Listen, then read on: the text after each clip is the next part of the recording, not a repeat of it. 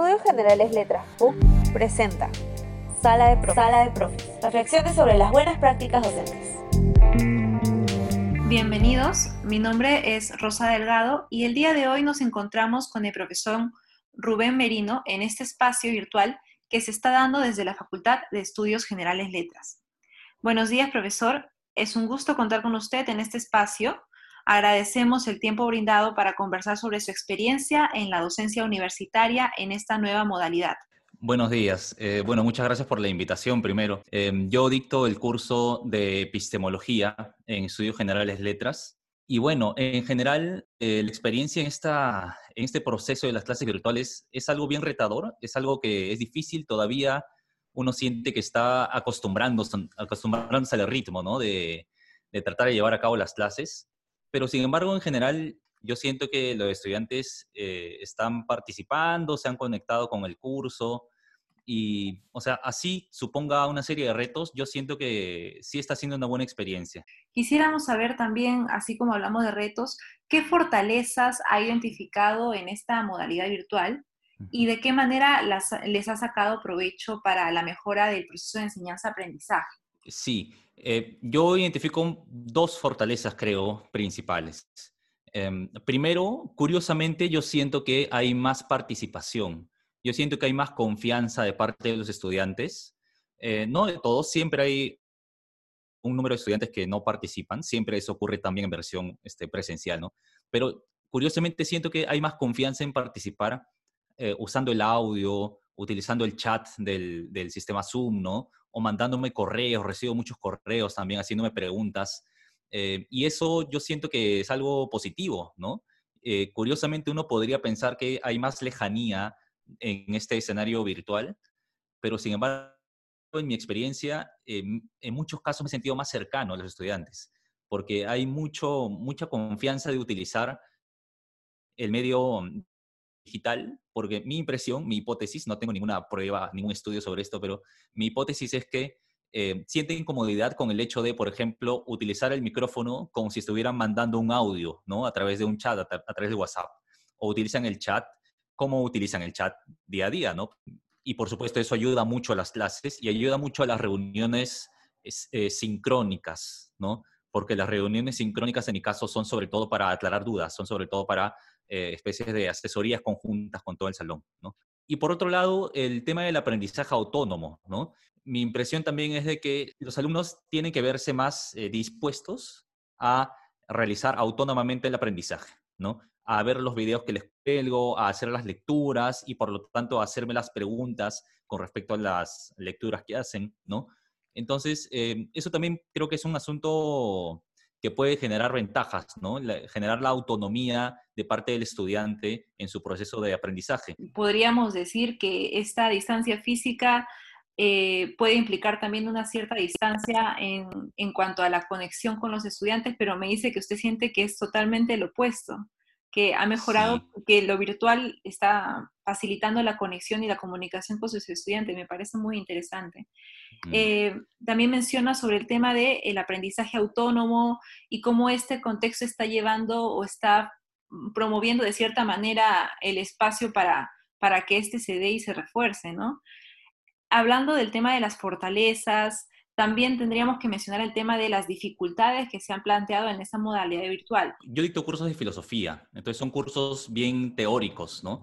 Cursos donde hace falta comprensión de conceptos y muchas veces para la, para la comprensión de los conceptos o para la reflexión de los conceptos o las teorías, que se sienta de que tienes en efecto a alguien presencialmente al frente explicándote con paciencia algo, es, es importante, ¿no? Y mm, es un reto eso en particular en cursos de filosofía y puede generar en efecto dificultades con algunos estudiantes porque eh, la dinámica se transforma, ¿no? Ya no es esta dinámica directa frente a frente, sino que la dinámica tiene que ver con un video pregrabado o un material extra que se cuelga de un video de YouTube que se encuentra, ¿no? Un número de estudiantes que sí es considerable, yo diría, no sé, 50% de repente, ¿no? Un número de estudiantes considerable que o participa poco o no participa. Entonces, eh, es difícil no saber en qué están esos estudiantes, ¿no? es difícil no saber si es que no participan porque no están entendiendo y no se animan a preguntar o porque de repente, eh, de repente es lo contrario, de repente lo están entendiendo perfecto, entonces ya no quieren preguntar nada, pero no se sabe, ¿no? Hay una dificultad importante que uno tiene que, lidiar con eso porque, como digo, los cursos que yo dicto, que son bastante teóricos, eh, como que uno depende mucho de esa, uno ya se acostumbró a depender mucho de esa interacción directa en el aula, ¿no? Donde al menos puedes ver las caras y puedes descifrar de que hay algo que falta explicar mejor, ¿no? Lo otro es el tema de la conectividad, ¿no? O sea, para mí sí es en verdad bien importante em, como que tener mucha flexibilidad eh, y respetar mucho las condiciones de conectividad de los estudiantes, porque no todos tienen las mismas condiciones y eso hay que comprenderlo, ¿no? Entonces, hay estudiantes que a veces eh, se les cuelga, por ejemplo, la conexión en la clase sincrónica, ¿no? Se les cuelga la conexión y tienen que volver a entrar, ¿no? O que de repente no tienen los mismos, eh, las mismas herramientas para utilizar un micrófono, por ejemplo, ¿no? Y hacer su pregunta a través del micrófono. Eh, mucho menos para, menos en mi caso, yo no pido este, que, que abran la cámara, ¿no? Entonces, esa es otra dificultad que también, ¿no? Yo creo que eso hay que saber lidiar con eso con flexibilidad. Me parece muy interesante lo que menciona sobre el tema de la dificultad académica y la conectividad y creo que es algo común con todos los profesores. Quisiéramos ver cómo se siente usted con respecto a esto de no ver a los estudiantes con los que está interactuando, puesto que ni siquiera eh, lo puede ver tal vez por cámara, no los ve en persona. ¿Cómo siente que se está desarrollando esta dinámica dentro del aula? De hecho, es de las cosas más difíciles no poder verles, pero mi postura es que no todos los estudiantes tienen las mismas condiciones, no solamente de conectividad, sino que no tienen necesariamente el espacio desde el cual con comodidad eh, mostrarnos una parte de su casa, ¿no? Por ejemplo, algo que me ha pasado a mí es que incluso en evaluaciones he escuchado a algún estudiante eh, hablarme por el micrófono, eh, se escucha muy clarito de fondo, por ejemplo, yo escucho sonidos que yo identifico como alguien cocinando, ¿no? O alguien conversando muy cerca eh, por teléfono, conversando, coordinando algo muy cerca del estudiante, ¿no?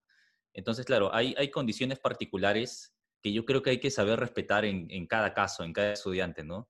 Entonces, si bien es algo eh, difícil esto de no ver a los estudiantes, no sabes qué están haciendo del otro lado, no sabes qué cara están poniendo, eh, creo que es algo con lo que hay que lidiar y hay que aprender a lidiar. A mí me parece que es más importante respetar esa, esa condición particular de cada estudiante eh, que eh, forzar ¿no? a, que te, a que te muestren algo de, de, su privacidad. ¿no? Además que eso genera un efecto positivo ¿no? en los estudiantes, que, que, ellos sientan que uno está respetando eso en ellos, genera un efecto positivo y genera que ellos también eh, se puedan sentir con más confianza, por ejemplo, de hacer preguntas o de mandarme correos o de interactuar ¿no? a través del chat y a través de otros medios que no sean la cámara.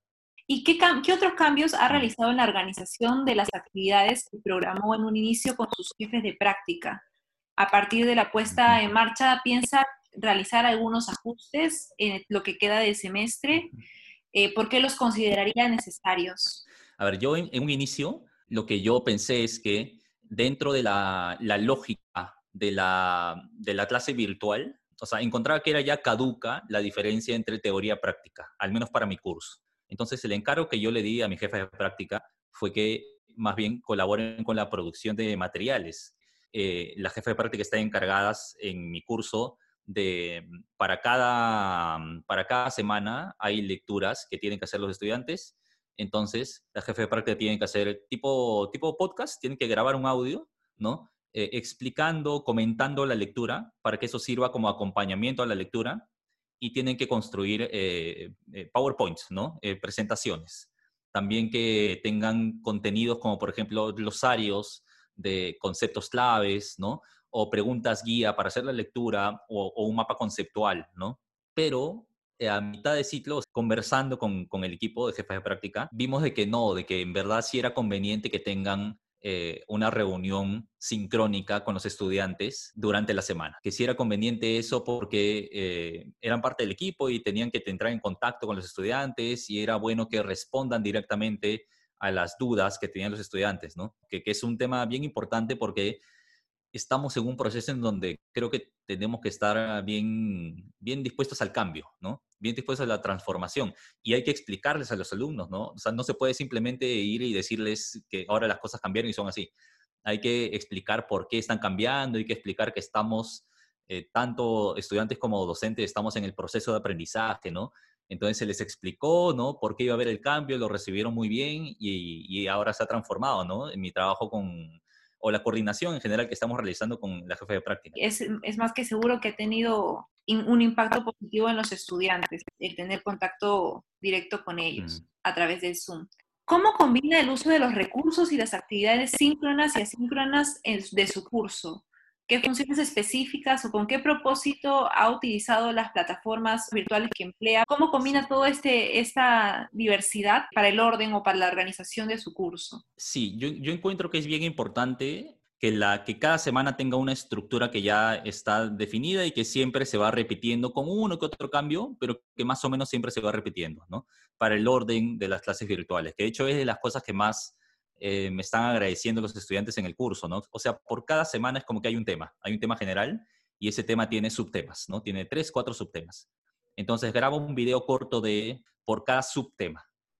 Entonces, por semana hay como que tres videos o cuatro videos máximo de 8 minutos, 10 minutos, los cuelgo a YouTube y los, eh, los pego esos videos en el, en el Paideia. E, a eso le, le pongo además el, un PowerPoint, ¿no? Que va de acompañamiento. Felizmente tengo la facilidad de, editar los videos, entonces en los videos puedo eh, meter también el PowerPoint mientras yo voy hablando. Les pongo la lectura en PDF, eh, les pongo también el audio, o sea, este audio tipo podcast explicando la lectura, comentando la lectura, un PowerPoint que acompaña la lectura materiales extras. Materiales extras de videos de, de, YouTube, un corto, algún documental que encuentro, ¿no? O algún podcast también que encuentro, ¿no? Entonces, para mí siempre esa estructura y esa diversidad de materiales eh, me ayuda mucho a, sentir de que en efecto se están tocando los temas de forma suficientemente profunda, ¿no?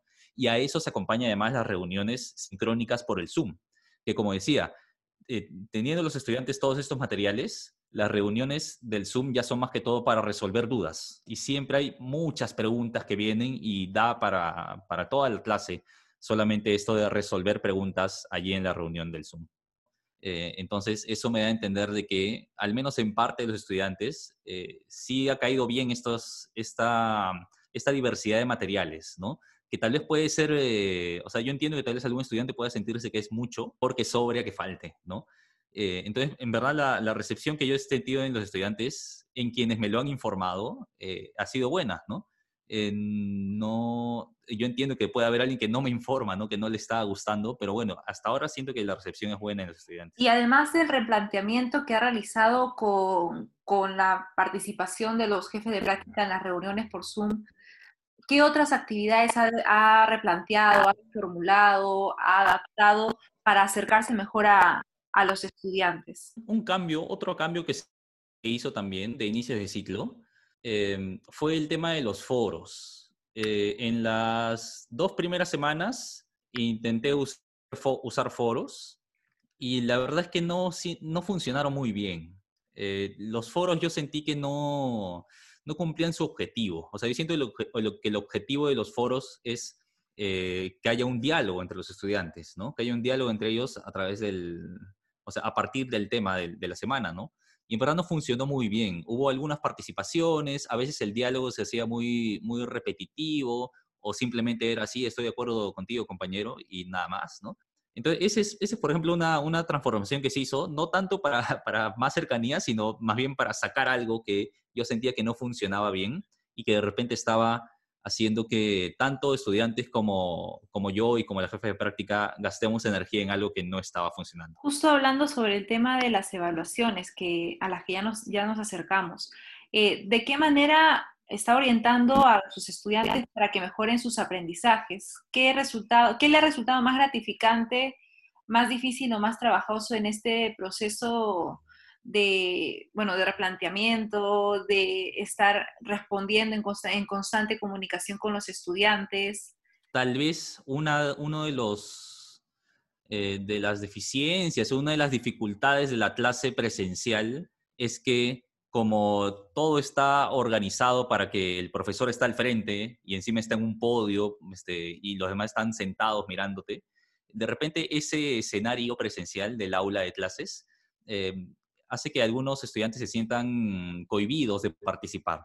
pero en tanto que la participación es un poquito más, eh, se, desarrolla eh, un poquito más la participación en la clase virtual, eh, probablemente algo que se está facilitando es el tema del intercambio, ¿no? Del, del, diálogo, que hay mucho, o sea, hay veces que yo estoy explicando un tema en la clase sincrónica, en el Zoom, y en el chat hay dos o tres o cuatro estudiantes discutiendo entre sí el tema. O sea, están, están entre sí, están discutiendo, cambiando este, opiniones. Es algo bueno que, que, o sea, yo entiendo que alguien podría decir, no, pero se están distrayendo, no te están escuchando, pero no, yo siento que es algo bueno que estén allí mismo, en ese momento y públicamente discutiendo, ¿no? En el chat. Entonces, eso me parece muy, muy interesante y de hecho me parece una, un, un, beneficio, una ganancia, ¿no? La posibilidad de la discusión allí en tiempo real, ¿no? Porque a veces en el aula la discusión se cierra a algo que hizo un estudiante y se espera que el profesor ya resuelva la duda, ¿no? Y entonces se cierra de repente el espacio de la discusión. Acá siento que se ha, se ha aperturado eso un poquito, ¿no? Al menos entre algunos estudiantes que son los que más se animan a hacer eso, ¿no? Em, en cuanto a dificultades, bueno, lo, que decía, ¿no? La dificultad de no poder verles, no saber eh, exactamente en qué están otros estudiantes, porque si estás en el aula, al menos sabes si alguien se ha quedado dormido. Al menos lo ves y ves que se ha quedado dormido, ¿no? Pero acá no sabes, no tienes idea, ¿no? Si, te están mirando, si se han quedado dormidos, si han dejado la computadora prendida y se han ido, no lo sabes. Eh, pero bueno, esa es una dificultad que, insisto, tenemos que seguir aprendiendo a lidiar con eso. Entonces, ¿considera que ha habido aprendizaje por parte de todos, por parte de los estudiantes, por parte de los jefes de práctica en este replanteamiento de su rol, en esta dinámica y por parte de usted. ¿Cuáles cree que son los aprendizajes más importantes que ha, que ha obtenido a partir del ejercicio docente en este contexto de pandemia? ¿Qué es lo que usted rescataría eh, de todo este proceso de constante cambio? Yo siento que desde la perspectiva del docente, em, el aprendizaje o la, la virtud más importante que uno tendría que desarrollar en un escenario como este es como que la, conciencia de que uno no lo sabe todo, ¿no? La modestia, podríamos decir, ¿no? Es como una especie de modestia de entender de que uno siempre tiene que estar dispuesto a cambiar. Porque, porque si tú vienes a, a dictar la clase asumiendo que tú ya lo sabes todo, poca disposición va a haber para el cambio y estamos en un momento en donde tenemos que estar muy, pero muy dispuestos a, a transformar nuestras prácticas, ¿no? Entonces, probablemente eso es algo que, que estamos aprendiendo, que tenemos que aprender, ¿no? Tenemos que forzarnos a aprender muchos docentes, ¿no? Esta disposición a cambiar las cosas, a cambiar, por, aceptar, por ejemplo, de que de repente no funcionó un sistema de evaluación, ¿no? De repente eh, tomamos nuestra primera evaluación y no funciona, y pues tenemos que aceptar de que eh, no funcionó de repente, no porque los estudiantes no, no rindieron bien, sino porque la evaluación no fue la más adecuada, ¿no? En el sistema virtual. Entonces hay que aprender a transformar esas cosas, ¿no? Eh, entonces yo, yo, por ahí lo veo, ¿no? Si es que algo tendríamos que aprender los docentes, y estamos aprendiendo, creo, en este proceso, es eso, es, es, es tratar de desligarnos de ciertas eh, como que paradigmas que ya teníamos como dogmas en nuestro proceso de enseñanza y más bien tratar de transformarlos de acuerdo a estas nuevas condiciones en las que tenemos que, tenemos que lidiar con ellas, ¿no? Y tenemos que sacarle el mayor provecho posible. Agradecemos mucho toda esta reflexión, todo este proceso de compartir y quisiéramos saber qué mensaje quisiera hacerles llegar a ustedes a los docentes que al igual que ustedes se están adaptando a este nuevo entorno. Cometiendo el atrevimiento de darle algún consejo a otros docentes con más experiencia que yo, pero eh, eh, repito lo que decía hace un ratito, ¿no? Para mí, tal vez la virtud principal el docente debería ser la modestia. Comprender de que uno no está por encima de estudiantes y que por lo tanto uno puede renovar sus procesos de enseñanza, yo creo que eso es clave, ¿no?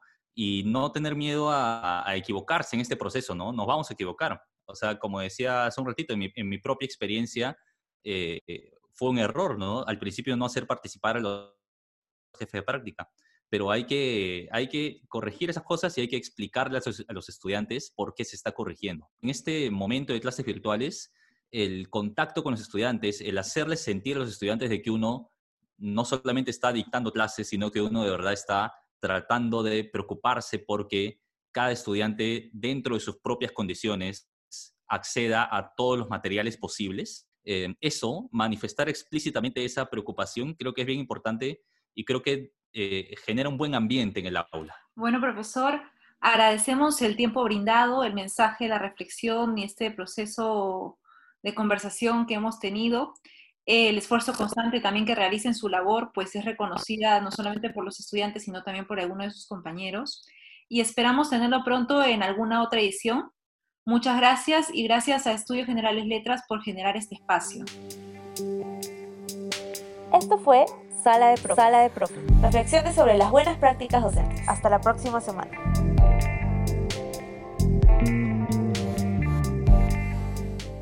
Entrevista realizada el 15 de mayo del 2020.